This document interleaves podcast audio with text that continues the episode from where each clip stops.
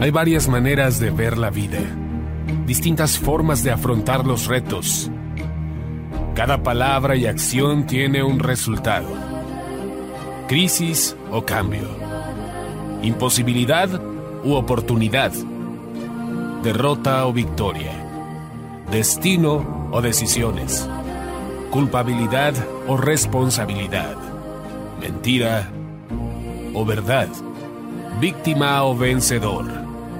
La diferencia se marca en los pensamientos, las ideas y las acciones. Esto es Mensajes de Victoria con Marco Tulio Carrascosa.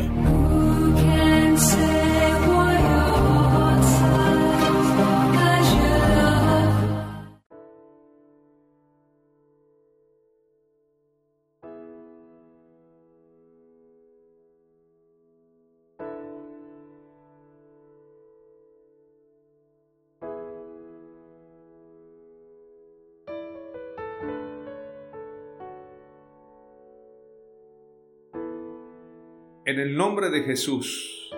Bendiciones a todos, es un gran gusto poderles saludar a través de la radio, a través de internet y poder llegar hasta sus hogares para compartirles el poderoso mensaje de la palabra de Dios.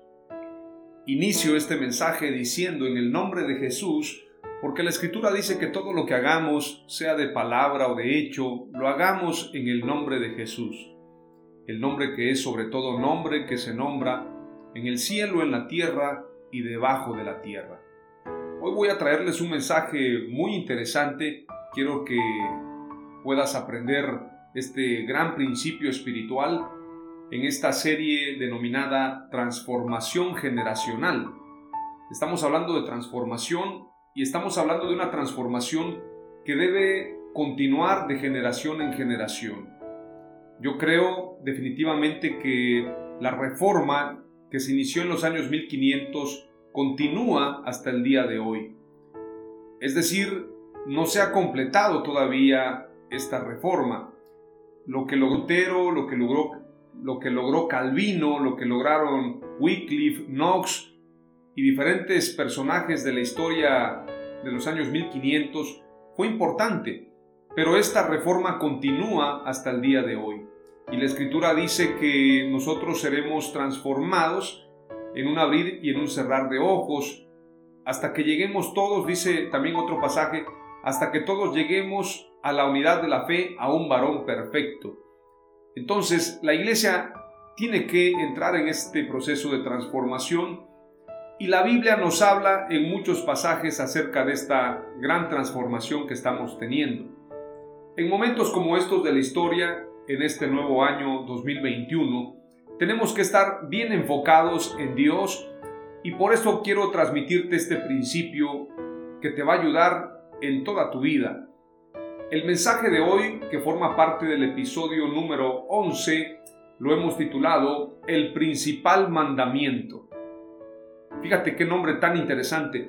El principal mandamiento. Y vamos a hablar acerca de lo que dice la escritura en el libro de Mateo, en el Evangelio según Mateo.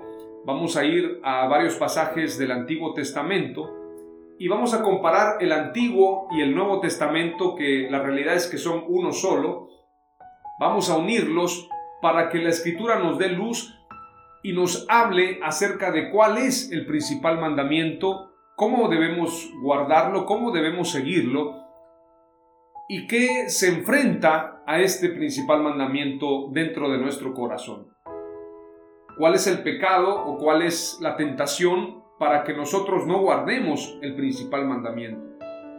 Por esto quiero que aprendamos hoy este principio y antes vamos a orar al Señor para que nos dé sabiduría, para que también el Señor bendiga tu mente, tu entendimiento. La escritura dice que el Dios de este siglo ha cegado el entendimiento de los incrédulos para que no entiendan. Una cosa es escuchar, pero otra cosa es entender. Entonces, de alguna manera, tenemos que comprender este principio, como lo señala segunda de Corintios capítulo 4 y verso 4, en los cuales el Dios de este mundo ha cegado el entendimiento de los incrédulos para que no vean el resplandor del Evangelio de la gloria de Cristo, que es la imagen de Dios. Tenemos que entender, valga la redundancia, que una cosa es conocimiento y otra cosa es entendimiento.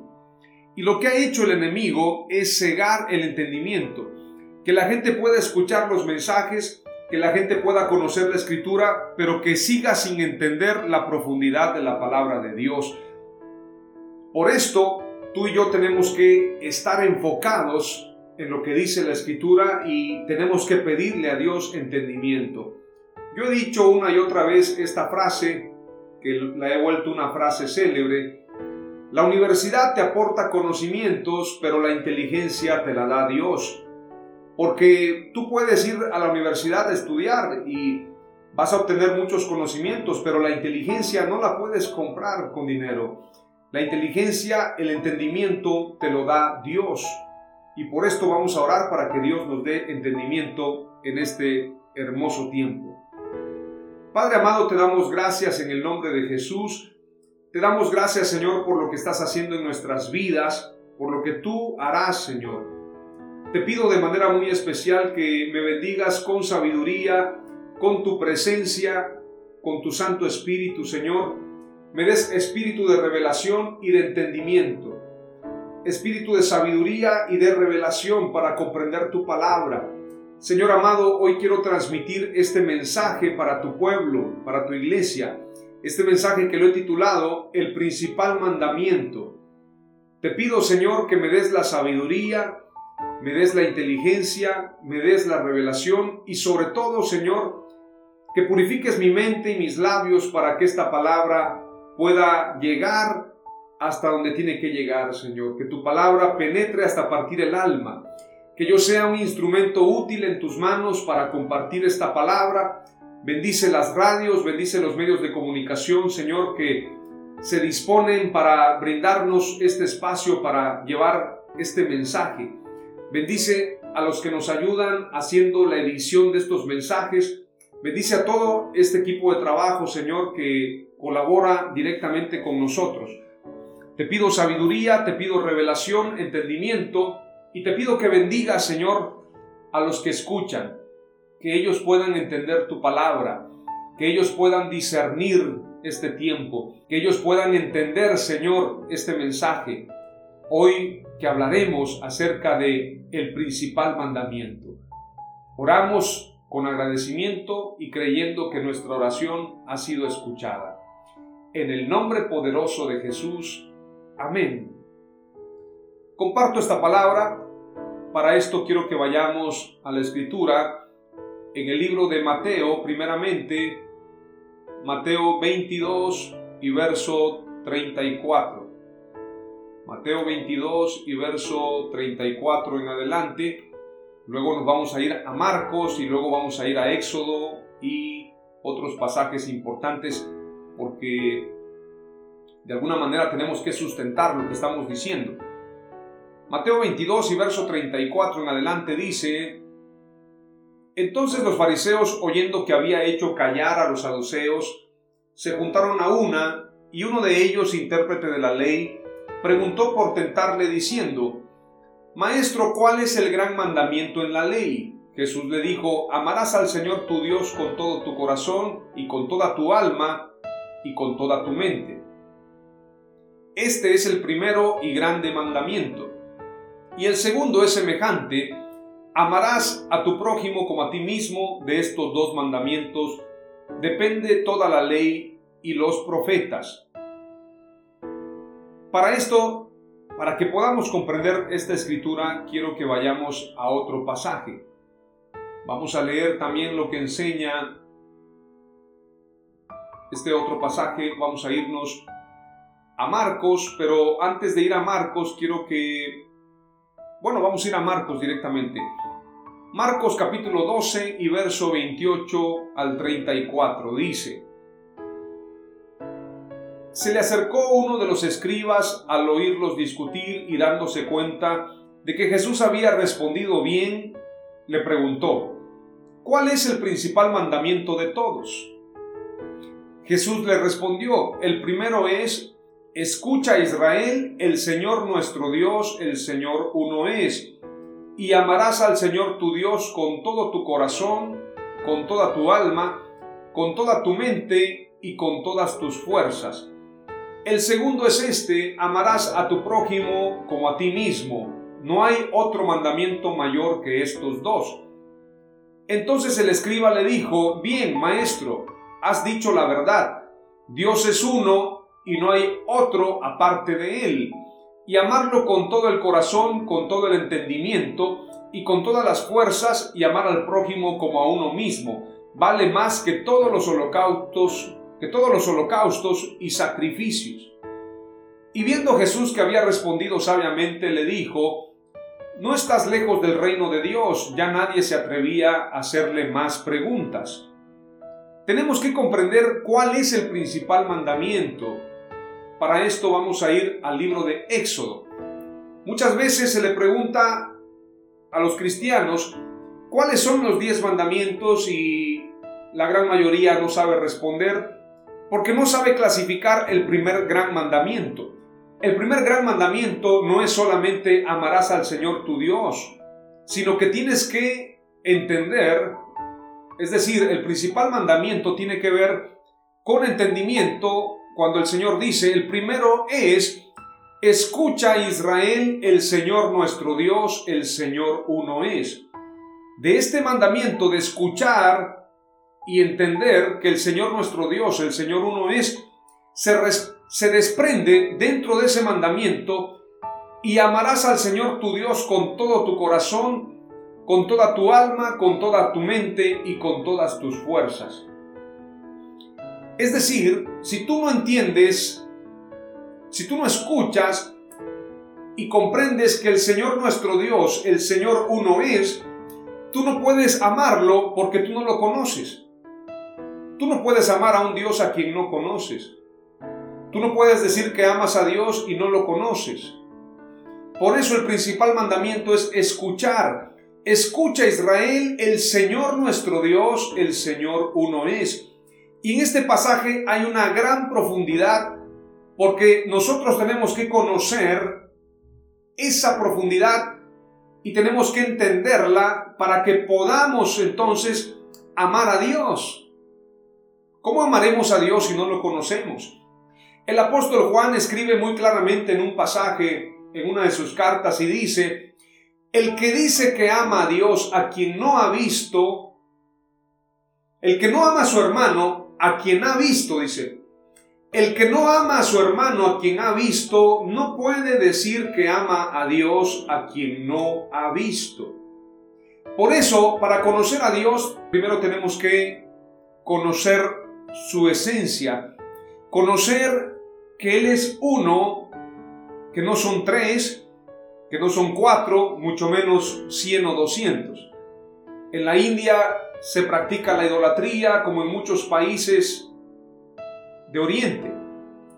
Hay países como la India que tienen cientos de dioses, aunque algunos dicen que miles e inclusive millones. Y quiero decirte algo muy importante este principal mandamiento, que lo encontramos en el libro de Éxodo, nos habla con más profundidad y nos explica lo que Dios quiere para nosotros, porque si nosotros no conocemos este principal mandamiento, estaremos fallando en toda la ley.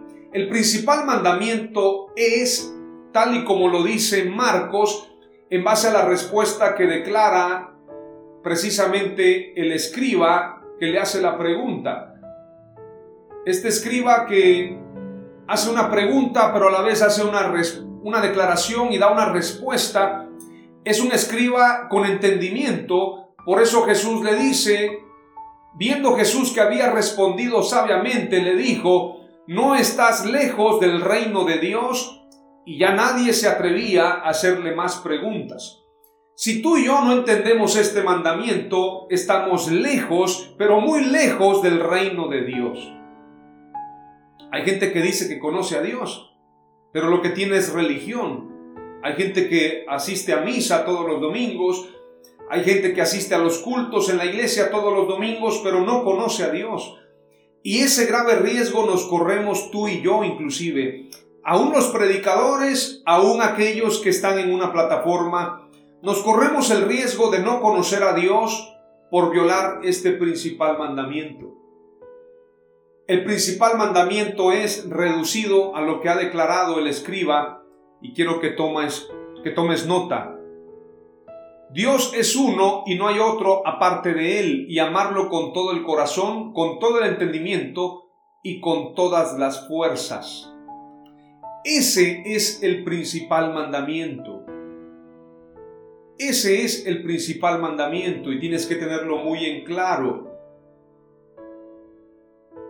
Principalmente es este principio, valga la redundancia, como base, como, como fundamento. La escritura dice, edificados sobre el fundamento de apóstoles y profetas, siendo la principal piedra del ángulo Jesucristo mismo. Jesús es el verbo hecho carne, la palabra de Dios hecha carne, hecha hombre, y por eso cuando enseña la verdad, Él dice claramente, yo soy el camino y la verdad y la vida. Nadie viene al Padre si no es a través de mí. Nadie viene al Padre sino a través de mí, sino por mí.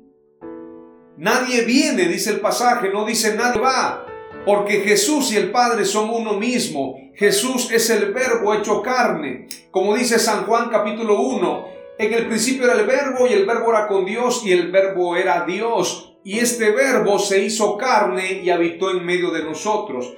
Jesús es Emanuel, Dios con nosotros. Ya estaré hablando de esto a más profundidad en otro mensaje, pero quiero comentarte lo que dice Éxodo capítulo 20 para que entendamos el principal mandamiento. Vamos a irnos a Éxodo 20 y vamos a compartir este principio tan especial y tan relevante. Éxodo 20 dice, Dios habló y dio a conocer todos estos mandamientos. Yo soy el Señor tu Dios, yo te saqué de Egipto, del país donde eras esclavo. Primero Dios se da a conocer y le dice a Israel, yo soy el Señor tu Dios. Cuando Moisés se presenta ante Faraón, le pregunta su nombre y le dice, ¿y cómo es tu nombre? ¿Cuál es tu nombre? ¿Cuál es el nombre que yo pronunciaré? ¿Quién me ha enviado? Y Dios le responde, yo soy el que soy. Y si vamos a Apocalipsis, dice, yo soy el alfa y la omega, el principio y el fin. Jesús es el gran yo soy. Y cuando Moisés escribe este pasaje, estos diez mandamientos, lo primero que Dios declara es, Dios habló y dio a conocer todos estos mandamientos. Primer mandamiento, yo soy el Señor tu Dios, yo te saqué de Egipto, del país donde eras esclavo. No tengas otros dioses además de mí. No te hagas ningún ídolo, ningún ídolo, ni nada que guarde semejanza con lo que hay arriba en el cielo, ni con lo que hay abajo en la tierra, ni con lo que hay en las aguas debajo de la tierra. No te inclines delante de ellos ni los adores. Yo soy el Señor tu Dios, soy un Dios celoso. Yo el Señor tu Dios soy un Dios celoso. Cuando los padres son malvados y me odian, yo castigo a sus hijos hasta la tercera y cuarta generación. Por el contrario, cuando me aman e incumplen mis mandamientos, les muestro mi amor por mil generaciones. Tenemos que clasificar los mandamientos en orden. Tenemos que clasificarlos en orden para que entendamos este principio. Son diez mandamientos que nos son mostrados aquí en estos pasajes de Éxodo 20. Pero ¿dónde inicia el segundo mandamiento en realidad? El primer mandamiento es este, yo soy el Señor tu Dios, yo te saqué de Egipto, del país donde eras esclavo, no tengas otros dioses además de mí. Este es el primer mandamiento. Segundo mandamiento, no te hagas ningún ídolo ni nada que guarde semejanza con lo que hay arriba en el cielo, ni con lo que hay abajo en la tierra, ni con lo que hay en las aguas debajo de la tierra. No te inclines delante de ellos ni los adores, yo soy el Señor tu Dios, yo el Señor tu Dios soy un Dios celoso, Cuando los padres son malvados y me odian, yo castigo a sus hijos hasta la tercera y cuarta generación. Por el contrario, cuando me aman y cumplen mis mandamientos, les muestro mi amor por mil generaciones. Ahí van dos mandamientos todavía. Mandamiento número tres, no uses, no uses el nombre del Señor tu Dios en falso. Yo el Señor no tendré por inocente a quien se atreva a usar mi nombre en falso. 3. Acuérdate del sábado para consagrarlo. Trabaja seis días y haz en ellos todo lo que tengas que hacer, pero el día séptimo será un día de reposo para honrar al Señor tu Dios. No hagas en ese día ningún trabajo, ni tampoco tu hijo, ni tu hija, ni tu esclava, ni tus animales, ni tampoco los extranjeros que vivan en tus ciudades. Acuérdate de que en seis días hizo el Señor los cielos y la tierra, el mar y todo lo que hay en ellos, y que descansó el séptimo día. Por eso el Señor bendijo y consagró el día de reposo. Cuatro mandamientos. Honra a tu padre y a tu madre para que disfrutes de una larga vida en la tierra que te da el Señor tu Dios. Cinco mandamientos. No mates. Seis mandamientos. No cometerás adulterio. Siete mandamientos. No robes. Ocho mandamientos. No des falso testimonio en contra de tu prójimo. Nueve mandamientos. Y el 17 del capítulo 20 es, no codicies la casa de tu prójimo, no codicies su esposa, ni su esclavo, ni su esclava, ni su buey, ni su burro, ni nada que le pertenezca. Este es el mandamiento número 10. Si contamos de menos a más, el 10 es no codicies, el 9 no des falso testimonio, el 8 no robes, el 7 no cometas adulterio, el 6 no mates, el 5 honra a tu padre y a tu madre, el 4 acuérdate del sábado para consagrarlo, el 3 no uses el nombre del, Señor tu Dios en falso, el 2 no tengas ningún ídolo, ni nada, ninguna cosa, ni, ni nada que guarde semejanza con lo que hay arriba en el cielo, ni con lo que hay abajo en la tierra, ni con lo que hay en las aguas debajo de la tierra, no te inclines delante de ellos. Es decir, no tengas ídolos. Pero el mandamiento número uno es, yo soy el Señor tu Dios, yo te saqué de Egipto, del país donde eras esclavo, no tengas otros dioses delante de mí. Ese es el principal mandamiento y lo relacionamos con Deuteronomio capítulo 6 y verso 4 al verso 9 en adelante. Dice, Escucha Israel, el Señor nuestro Dios es el único Señor. Ama al Señor tu Dios con todo tu corazón y con toda tu alma y con todas tus fuerzas. Grábate en el corazón estas palabras que hoy te mando, incúlcaselas continuamente a tus hijos, háblales de ellas cuando estés en tu casa y cuando vayas por el camino, cuando te acuestes y cuando te levantes, átalas a tus manos como un signo, llévalas en tu frente como una marca, escríbela, escríbelas en los postes de tu casa y en los portones de tus ciudades. El principal mandamiento es Dios es uno y no hay otro aparte de Él, y amarlo con todo el corazón, con todo el entendimiento y con todas las fuerzas. Ese es el principal mandamiento. Ahora quiero compartirte y me quiero ir rápidamente a veces trato de irme lo más rápido, pero el tiempo se va muy rápido. Decía por allí mi padre que la gente dice es que le estoy ganando al tiempo y mi papá decía al tiempo no se le puede ganar. Definitivamente, el tiempo nos gana y bien se dice comúnmente hay más tiempo que vida. Pero quiero avanzar con esto porque de alguna manera, si nosotros entendemos el principal mandamiento, entenderemos también ¿Cuál es el principal pecado que estamos cometiendo en contra del principal mandamiento? Para esto vamos a ir a la escritura y vamos a encontrar diferentes pasajes que nos van a llevar a tener esa luz. Vamos a irnos rápidamente y quiero que prestes atención. Si el principal mandamiento es Dios es uno y no hay otro aparte de Él, y amarlo con todo el corazón, con todo el entendimiento y con todas las fuerzas, y de allí se desprende otros mandamientos que acompañan al primer mandamiento, es decir, el primer mandamiento tiene que ver con Dios, Y el segundo mandamiento o los posteriores mandamientos a partir de prácticamente si son 10 viene un bloque de cinco mandamientos que tienen que ver con Dios directamente, pero luego vendrán otros cinco mandamientos que tienen que ver precisamente con el prójimo. Podríamos decir que en realidad son cuatro. Aquí estoy en un pequeño error, quiero corregirlo. Si son dos bloques, hablaríamos que el primer bloque de cuatro mandamientos tiene que ver con Dios. Y el segundo bloque de seis mandamientos tiene que ver con el prójimo. Pero qué curioso que dentro de esos mandamientos, el primer mandamiento con promesa es el mandamiento de honrar a nuestros padres. Honra a tu padre y a tu madre es el principal mandamiento con promesa o el primer mandamiento con promesa. Entonces, en este sentido, vamos a encontrar que son cuatro mandamientos enfocados a Dios, a Dios como primero, primeramente Dios, primero Dios, y el segundo bloque de los seis mandamientos que son enfocados al prójimo, el primer mandamiento con promesa es amar y honrar, más bien honrar y respetar. Honra a tu padre y a tu madre para que disfrutes de una larga vida en la tierra que te da el Señor tu Dios. Quiero comentar lo siguiente. En estos primeros cuatro mandamientos nos hablan de Dios.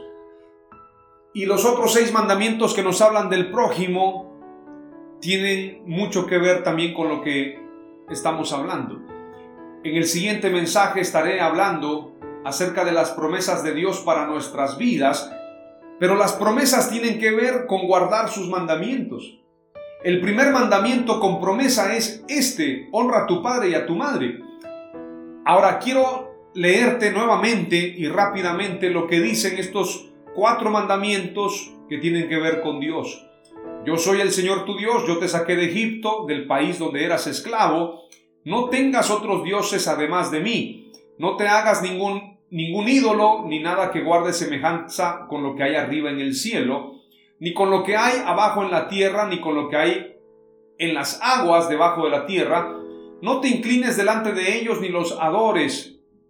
Yo, el Señor tu Dios, soy un Dios celoso cuando los padres son malvados y me odian, yo castigo a sus hijos hasta la tercera y cuarta generación. Por el contrario, cuando me aman y cumplen mis mandamientos, les muestro mi amor por mil generaciones. No uses el nombre del Señor tu Dios en falso. Yo, el Señor, no tendré por inocente a quien se atreva a usar mi nombre en falso. Esto tiene que ver con los falsos profetas y tenemos que tener mucho cuidado. Y el número cuatro es acuérdate del sábado para consagrarlo. Trabajarás seis días y harás en ellos todo lo que tengas que hacer, pero el día séptimo será un día de reposo para honrar al Señor tu Dios. No harás ningún trabajo, ni tampoco tu hijo, ni tu hija, ni tu esclavo, ni tu esclava, ni tus animales, ni tampoco los extranjeros que vivan en tus ciudades. Acuérdate de que seis días, en seis días hizo el Señor los cielos y la tierra, el mar y todo lo que hay en ellos, y que descansó el séptimo día, por eso el Señor bendijo y consagró el día de reposo. Si te das cuenta, lo que violenta los principales mandamientos tienen que ver con algo, tienen que ver con idolatría. Entonces, el principal flagelo, lo que se opone a cumplir el, el principal mandamiento, es la idolatría. La idolatría se opone para cumplir el principal mandamiento. Y usted me va a decir, la idolatría, bueno, yo no tengo imágenes en la casa, yo no tengo ídolos, yo no tengo otros dioses. Mas, sin embargo, idolatría tiene un gran significado. Si usted recuerda, en la escritura encontramos cuando el pueblo de Israel construye un becerro de oro. Este becerro de oro se construye y no quiero contrariar a un gran hombre de Dios que ya partió con el Señor, pero él predicaba que el principal pecado de la iglesia es la incredulidad. Y el principal pecado y el más grande pecado de Israel fue la incredulidad. Esto es muy profundo. Obviamente, la incredulidad es prácticamente lo, que está eh, primero y de la incredulidad nace precisamente la idolatría. Es decir, la idolatría viene siendo supra, es decir, está primero y posteriormente como cuerpo de, eso que, que inició con incredulidad viene la idolatría. Cuando el pueblo de Israel le piden a Aarón que les construya un ídolo para que lo adoren, ya que Moisés se ha tardado tanto y ellos quieren adorar a Dios, pero quieren ver un ídolo para adorarlo. Y precisamente Aarón, movido por el pueblo que estaba de alguna forma apasionado en ese momento, y seguramente Aarón fue también eh, no solamente eh, instado, eh, provocado a, construir este ídolo, sino que seguramente fue intimidado. Sufrió intimidación Aarón para construir este ídolo. Si Aarón no lo hubiera construido, es probable que él haya sido apedreado y tendríamos otra historia en la Biblia. Se diría, y al haberse tardado Moisés en, en presentarse con los mandamientos de Dios, y Aarón oponerse a la construcción de este ídolo, posiblemente, no quiero asegurarlo, Posiblemente el pasaje diría, y Aarón fue apedreado por haberse opuesto al pueblo. No lo sabemos, no quiero justificar al sumo sacerdote Aarón.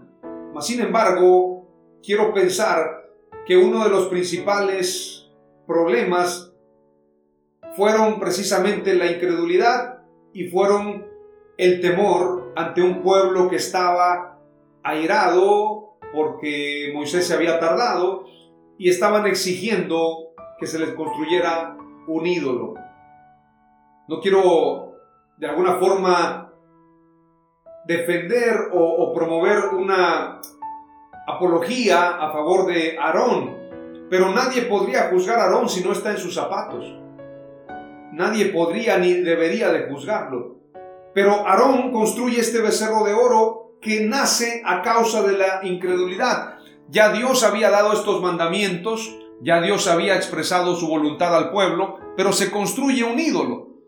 Y estos ídolos están presentes en la historia de la humanidad. La idolatría se opone para cumplir el principal mandamiento. Y la idolatría es todo aquello que ponemos en primer lugar antes que a Dios.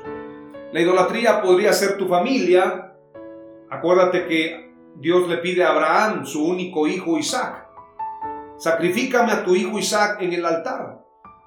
La idolatría podría ser nuestros trabajos, la idolatría podría ser nuestra familia, la idolatría podría ser nuestra razón, la idolatría podría ser una persona, un líder, la denominación, el dinero, los afanes de este siglo. La idolatría está presente en todo tiempo en la historia bíblica. Pero ¿cómo actuamos nosotros si no le damos el primer lugar a Dios y hay otras cosas primero que Dios? Entonces estamos violentando el principal mandamiento. Porque el principal mandamiento es muy claro y es específico. Dios es uno y no hay otro aparte de Él y lo amarás con todo el corazón, con todo el entendimiento y con todas las fuerzas. Por encima de todas las cosas amarás al Señor tu Dios. Pero si Dios no está como primero en tu vida y todavía hay ídolos, tú no podrás cumplir el principal mandamiento y esto te hace estar lejos del reino de Dios. Quiero leerte otro pasaje en el libro de Samuel, primer libro de Samuel capítulo 15 verso 23 porque como pecado de adivinación es la rebelión y como ídolos e idolatría la obstinación. Por cuanto tú desechaste la palabra de Jehová, Él también te ha desechado para que no seas rey. Esta palabra se la da el profeta Samuel a Saúl, pero es una palabra para nosotros también. Si nosotros somos rebeldes, estamos prácticamente pecando como los que acuden a los adivinos. Si nosotros somos obstinados en nuestra propia razón, estamos siendo idólatras, estamos siendo egocéntricos. Por eso el cristiano declara, ya no vivo yo, mas Cristo vive en mí. Y todo lo que vivo lo vivo para la gloria y la honra de Dios.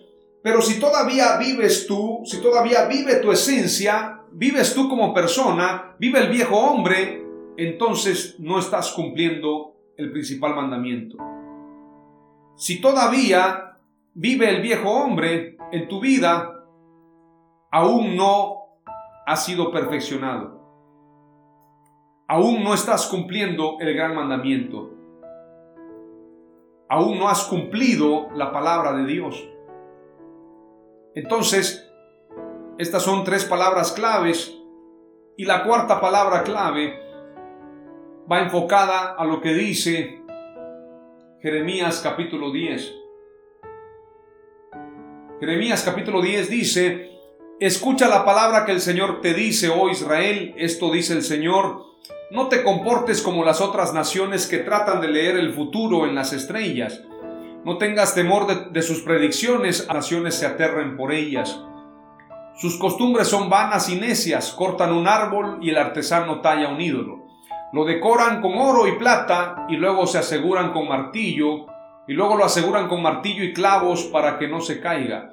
Sus dioses son como inútiles espantapájaros en un campo de pepinos. No pueden hablar y necesitan que los lleven en los brazos porque no pueden caminar. No tengan temor de semejantes dioses porque no pueden hacerles ningún daño, tampoco ningún bien. Señor, no hay nadie como tú, pues eres grande y tu nombre está lleno de poder. ¿Quién no te temería, oh Rey de las Naciones? Ese título te pertenece solo a ti.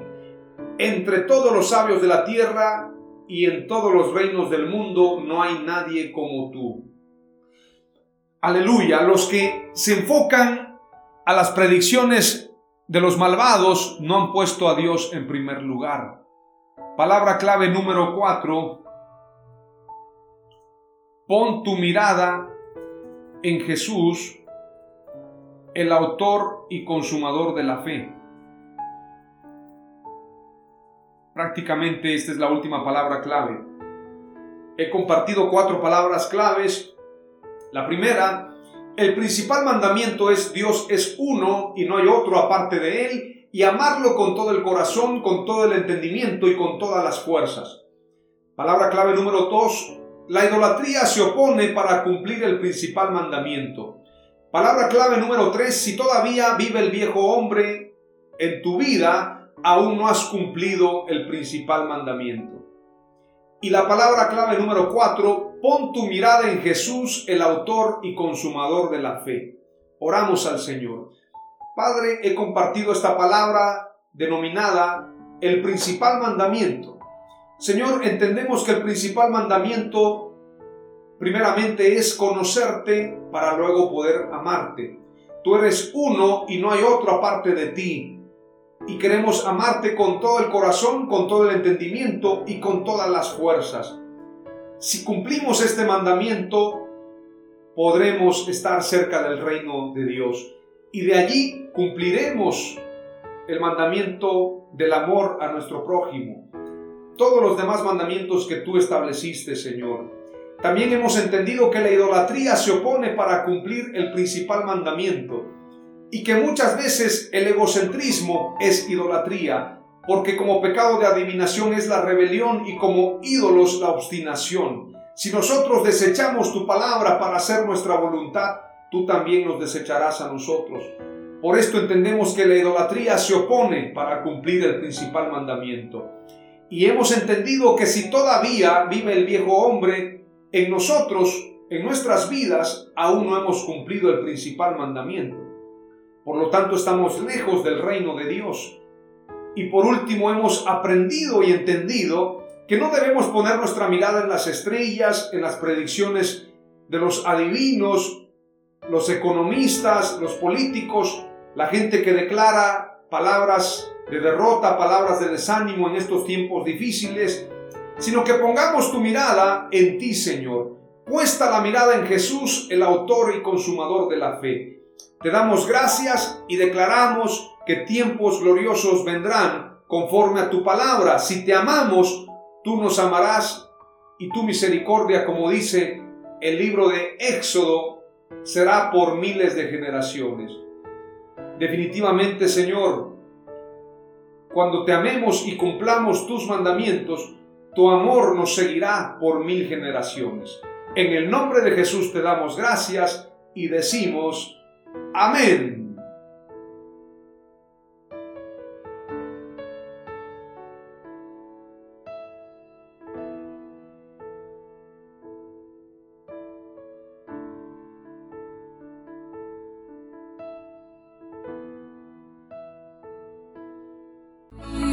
Esto fue Mensajes de Victoria con Marco Tulio Carrascosa. Gracias por escucharnos y seguirnos en nuestras redes sociales. Si deseas invitarnos a tu ciudad, escríbenos por inbox o al WhatsApp 961 66 882 99 961 66 882 99.